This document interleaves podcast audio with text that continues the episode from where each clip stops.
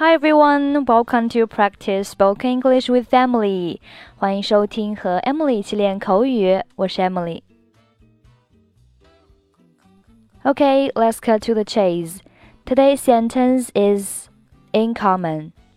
In common. In common. Common. C O M M O N，形容词表示共同的。 In common 也是表示共同的、共有的。如果是和某人有共同点，就是 have something in common with somebody。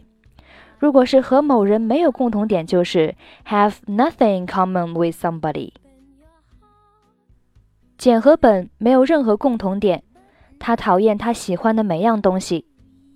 Jane has nothing in common with Ben. She hates everything he likes.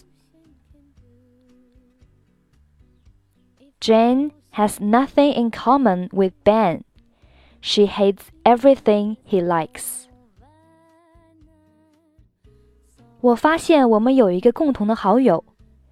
I found we had a friend in common.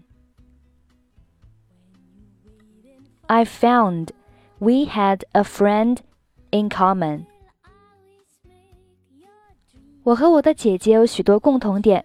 我们都喜欢睡觉的时候开着灯，我们都疯狂于足球。I have a lot in common with my sister. We both like sleeping with the light on, and we are crazy about football.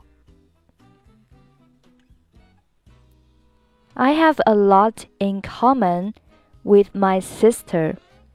We both like sleeping with the light on, and we are crazy about football. OK，that's it for today. 获取节目文本，欢迎关注微信公众号“英语主播 Emily”。